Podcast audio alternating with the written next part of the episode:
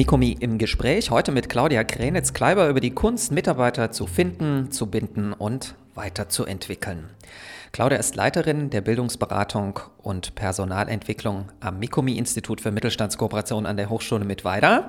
Nach ihrem Studium in den Bereichen Personal und Führung sowie Marketing mit Schwerpunkt Psychologie war sie unter anderem fast neun Jahre lang für ein international agierendes Logistikunternehmen tätig. Und soweit ich weiß, brennst du für das Thema Menschen und Personal. Du hast dich nach dem Studium richtig ins Personalmanagement ja, gestürzt und Marketing salopp gesagt ein bisschen links liegen lassen. Warum eigentlich?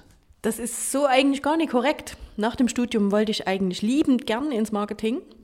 Gerade so die Psychologie, den Käufer zu beeinflussen und Einfluss auf Kaufentscheidungen zu nehmen, war eigentlich genau meine Sache. Ähm, allerdings war das regional eher sehr schwierig, da einen, einen, entsprechenden Job zu finden.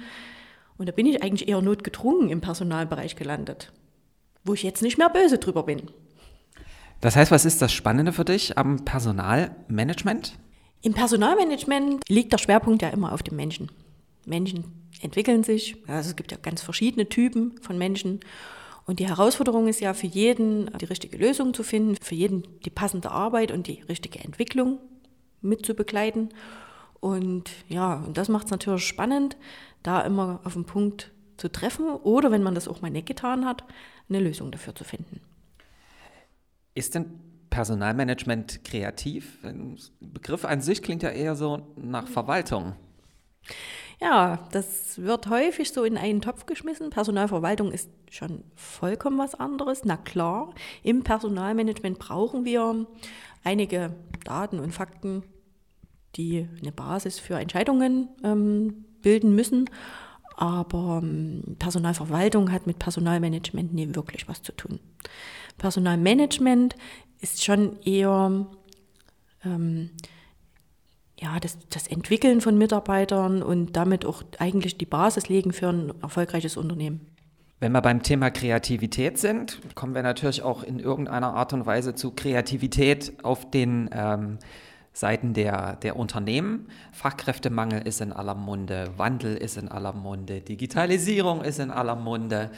Ähm, da kann man ja durchaus unterschiedlicher ähm, Auffassung sein und das wird die Unternehmen vielleicht auch in sehr unterschiedlichen Intensitäten treffen.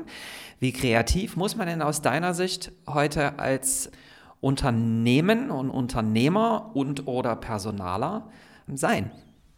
Auf alle Fälle kreativer als der Wettbewerb. Also das äh, steht schon mal fest. Die Begriffe sind in aller Munde und ja, man kann da geteilter Meinung sein. Man muss natürlich auf den Arbeitsmarkt und die Veränderungen reagieren.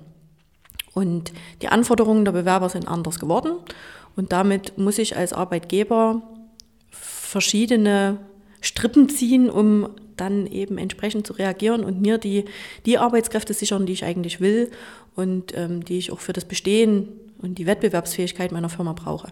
Du hast es gerade angesprochen, Mitarbeiter, Bewerbersituation, Fachkräftesituation hat sich geändert. Haben wir uns denn alle wirklich so verändert? Fordern alle Mitarbeiter zunehmend mehr? Sind wir anspruchsvoller geworden? Wie siehst du das? Also das mag auf den ersten Blick mag das so erscheinen, als wären, wären die ganzen Arbeitnehmer doch viel anspruchsvoller in allem, was sie an Arbeitsbedingungen und an, auch an Lohn fordern. Ich denke, es ist einfach eine Weiterentwicklung des Marktes. Natürlich hat irgendwann ein gut ausgebildeter Arbeitnehmer verstanden, dass er Forderungen stellen kann. Und äh, es strebt natürlich eine Generation auf den Arbeitsmarkt, die mit ganz anderen Ansprüchen oder mit einer ganz anderen Basis in den Arbeitsmarkt treten. Und das treffen also mehrere Generationen in der Arbeitswelt aufeinander.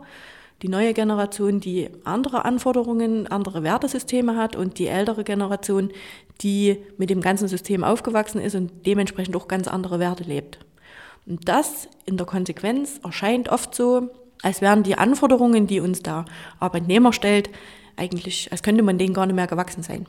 Aber das ist nicht so. Ich glaube schon, dass es ein paar Grundregeln gibt und ein paar einfache Sachen, die man beachten kann, um alle aufeinandertreffenden Gruppen auch glücklich zu machen. Da passt vielleicht gleich die folgende Aussage dazu.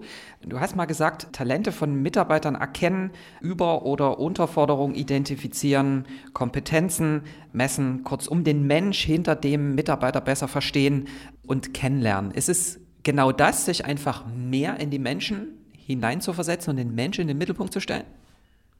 Also oftmals erscheint mir das ähm, inzwischen für Führungskräfte eine unlösbare Aufgabe. Führungskräfte sollen sich fachlich mit der Firma befassen, sie sollen sich menschlich in der Firma auskennen. Mir tut es oft ganz sehr leid. Dabei glaube ich, dass es eigentlich relativ einfach gemacht ist. Also ein erster Grundsatz aus meiner Perspektive ist Ehrlichkeit. Die, ähm, ich glaube, es reicht oftmals ganz ehrlich mit Mitarbeitern umzugehen und die auch wirklich kennenzulernen und die auf dem Weg zu begleiten und zu verstehen, was wollen die und wo ja, wo liegen eigentlich die Sorgen und Probleme? Und wenn ich das wirklich ehrlich lebe und nicht nur ja, nach außen hin präsentiere, dann ist dort schon ein großer Schritt geschafft. Und zum anderen ist es natürlich, man darf dort nicht in, in Hierarchieebenen denken. Man muss sich für den einfachen Werker genauso interessieren wie für, für einen Teamleiter. Da sollte man keine Unterschiede machen. Und damit leben sie natürlich ein ganz offenes Klima in der Firma. Zum angesprochenen Thema Unter- und Überforderung. Kein Mitarbeiter wird sich in ein Unternehmensumfeld einfügen, in dem er sich dauerhaft unter- oder überfordert fühlt. Deswegen haben wir häufig jetzt auch so mit, diesen, mit den psychischen Krankheiten zu tun oder mit Problemen im psychologischen Bereich.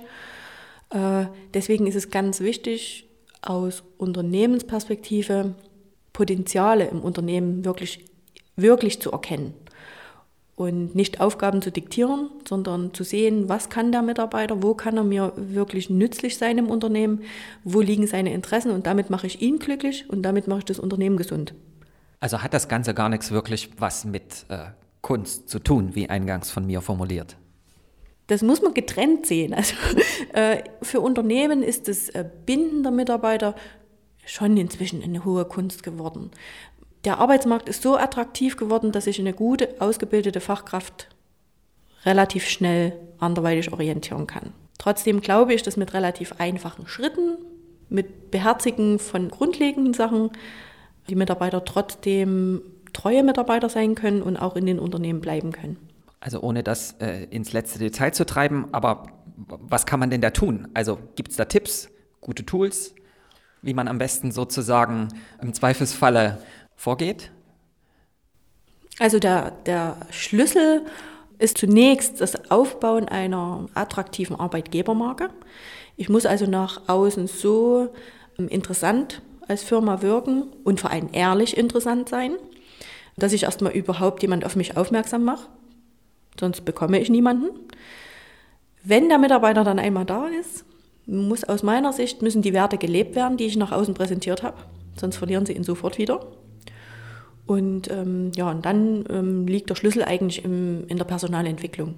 Sie müssen dann sich mit den Mitarbeitern auf die Wege begeben, für die die Mitarbeiter selbst brennen und natürlich in die Richtung entwickeln, wie sie sie in ihrem Unternehmen brauchen.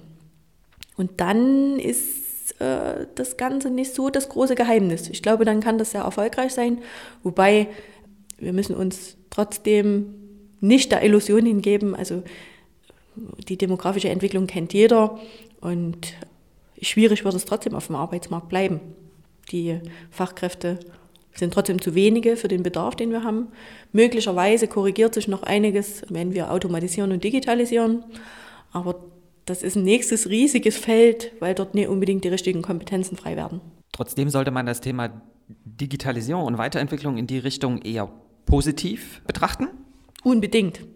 Also das kann ein Riesenvorteil sein, um dass man so Routinetätigkeiten auch ersetzt und damit die Mitarbeiter hm, weiter qualifiziert und in andere Bereiche bringt, in denen man Defizite hat, wo man Fachpersonal sucht.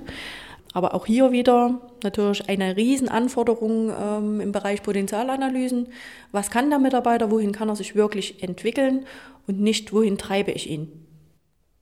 Das heißt also, es muss eine sinnvolle Verknüpfung von Digitalisierung und Personalarbeit geben. Das ist sehr schön gesagt. Genau so muss es sein. Nur so kann es funktionieren. Dann sage ich vielen Dank für das Gespräch.